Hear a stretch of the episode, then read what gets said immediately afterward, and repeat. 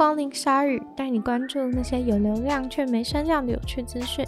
用十分钟的零碎时间，一起跟上这个永远跟不上的世界。在英国伦敦的中国大使馆要搬家了。中国大使馆这次要从伦敦的西边搬到伦敦的东边。在三年前，英国把土地交给中国的典礼上，大使就大胆地宣布说，这会是一个中国和英国黄金时代的新篇章。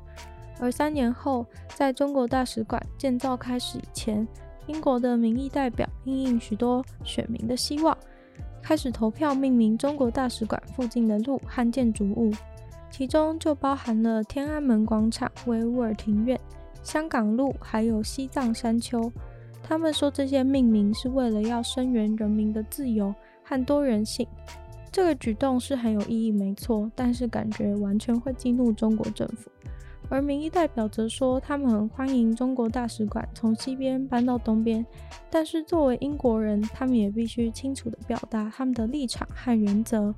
不过无论如何，这个中国大使馆附近的命名已经在支持者几个月的努力之后顺利通过了。他们认为，坚持向中国表达中国正在对人权造成严重的侵害是很重要的，尤其中国大使馆现在所要搬到的区域。尤其对这方面的议题很敏感，因为那个区域里面有非常高比例的穆斯林居民，三十八趴的穆斯林居民是比任何行政区都还要高，所以特别对同是穆斯林的维吾尔族的事情很关注。除了前面提到的天安门广场、维吾尔庭院、香港路，还有西藏山丘以外，也有很多人希望可以有纪念刘晓波的命名。刘晓波获得诺贝尔和平奖，却从来没机会去领奖。在二零一七年时，死在了中国的监禁之中。总之，这次的命名方式算是蛮有创意的激怒法，而且不需要花很多钱。毕竟现在西方世界都很努力的在用一些手段想制裁中国。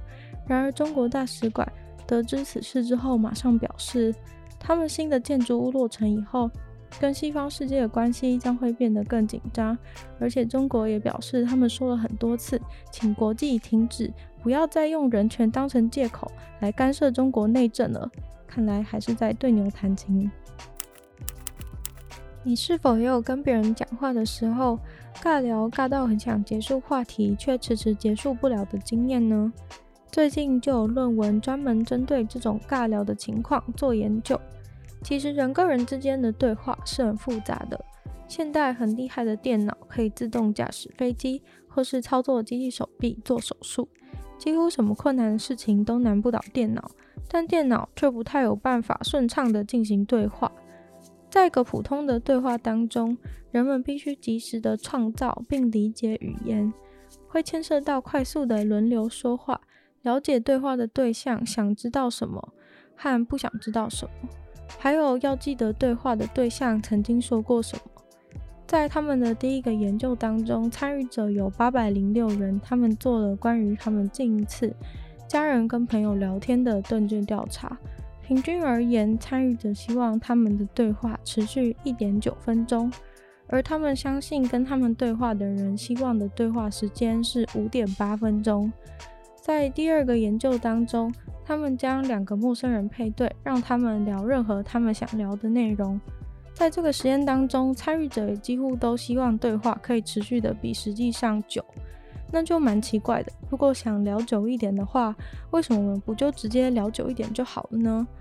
研究指出，其实对话怎么样结束，其实是一个非常有学问的事情，而且可以说是一个关于协调的问题。聊到什么时间点停止刚刚好？现在该停了吗？对方想停了吗？之类的，这就要回到一般对话的建立，通常是为了维持社交关系等等。因为阻止别人继续聊的话，可能会破坏两人之间的关系，所以大部分的人为了维护关系，都会等到对方都不讲之后才停止。在一种第一种情形下，自己虽然想讲，但因为不想让对方觉得自己讲得很冗长、很无聊，怕对方已经不想聊了，自己就先停止。所以，一般想讲的时候，反而对话会更快结束。在两个实验当中，都得到了类似的结果。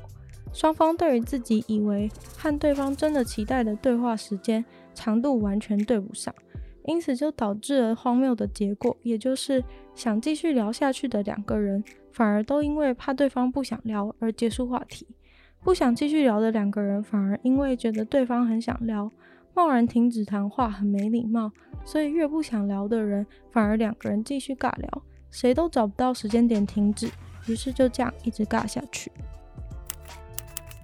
说到甜甜圈，除了 Mr. Donut 以外，还有美国品牌 Krispy Kreme。虽然这是美国才有的优惠，但是还是想跟大家分享一下。现在不是全世界都在打疫苗吗？但抗拒打疫苗的人也是蛮多的。有时候光是政府在那边宣传也是没有那么大的帮助。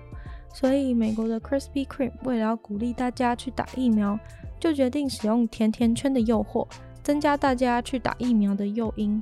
而且这个诱惑真的是蛮大的，乍听之下可能会觉得说，用几个甜甜圈骗我打疫苗，当我幼稚园吗？这次 Krispy Kreme 他们可是认真想要让美国国民去打疫苗，因为只要你去打疫苗之后，带着你的疫苗小卡到 Krispy Kreme，你就可以获得一整年免费的甜甜圈，真的不是一次性的，带着你的疫苗小卡，绝对比信用卡、甜心卡还要强多了。整个二零二一都可以沉浸在快乐的甜甜圈大梦里面，随时随地只要拿着疫苗小卡走进去，就可以狂吃甜甜圈。Krispy Kreme 甚至也打算随机的送甜甜圈给医护人员或是疫苗中心的志工。如果你是 Krispy Kreme 的员工的话，还可以获得四小时有薪水的去打疫苗。其实，在去年二零二零，Krispy Kreme 就已经送出了三千万个甜甜圈给医护人员或是其他在疫情中有贡献的人们。目前，在美国关于疫苗的优惠店家正在增加中。在 Phoenix 还有大麻供应商说，只要超过二十一岁带着疫苗小卡的话，就免费送你大麻哦。在泰国，大象过马路好像不是太稀有的事情。可惜的是，有些大象还没有学会怎么过马路就被撞倒了。在泰国，就有一只小象过马路的时候被摩托车撞倒在地。小象的体型还没有很大，比成人还要小。撞倒在地的小象失去了呼吸、心跳，但刚好碰上了休假出去玩的保育人员，发现小象才刚被撞倒不久，于是赶快前去帮忙。这位保育人员已经从事保育工作二十六年了，看到小象倒在地上的时候，马上就过去给小象做 CPR，双手交叠，不停朝着侧身倒下的小象心脏位置施压。在一片黑压压的柏油路上，小象的身体显得苍白。保育人员努力做 CPR 的影片很快的在网络上疯传。大约十分钟后，小象终于恢复呼吸、心跳，并且能够站起来。这位保育人员表示，其实他只是下意识的过去帮忙，但根本没有帮动物做 CPR 的经验，只有看过网络上的影片。推测，印象中大象的心脏位置应该是在哪里，并向那个地方位置施压。但其实做 CPR 的过程中非常的紧张，因为他听得到其他成功过马路的大象群，应该也包含小象的妈妈正在呼唤他，但他们也没有办法过去跟小象的妈妈说正在急救哦，请等一下之类的。还好最后救活了。小象开始动的时候，他差点哭出来，但还得先把小象送去急救站。后来又把小象载回去原地之后，还好小象没有被吓到晃神，赶快发出讯号找同伴。然后妈妈和象群听到了以后，马上就回来找他了。真的很庆幸小象没有被丢包，不然应该很难生存下去。今天的鲨鱼就到这边结束了。喜欢鲨鱼的朋友，记得帮鲨鱼分享出去，然后可以在 Apple Podcast 帮我留星星，写下你的评论。那也非常欢迎在任何有留言区的地方写下你对鲨鱼里面的新闻资讯的感想，我都会非常高兴哦。那就希望大家有时间的话，也可以多多支持我的另一个 Podcast《女友的纯粹不理性批判》，里面有更多时间更长、更精彩的内容。那也可以订阅我的 YouTube 频道，或是追踪我的 IG。那以上的内容都在资讯栏可以找到相关的连接。那就希望鲨鱼可以在二四六顺利与大家相见。那我们下次见喽，拜拜。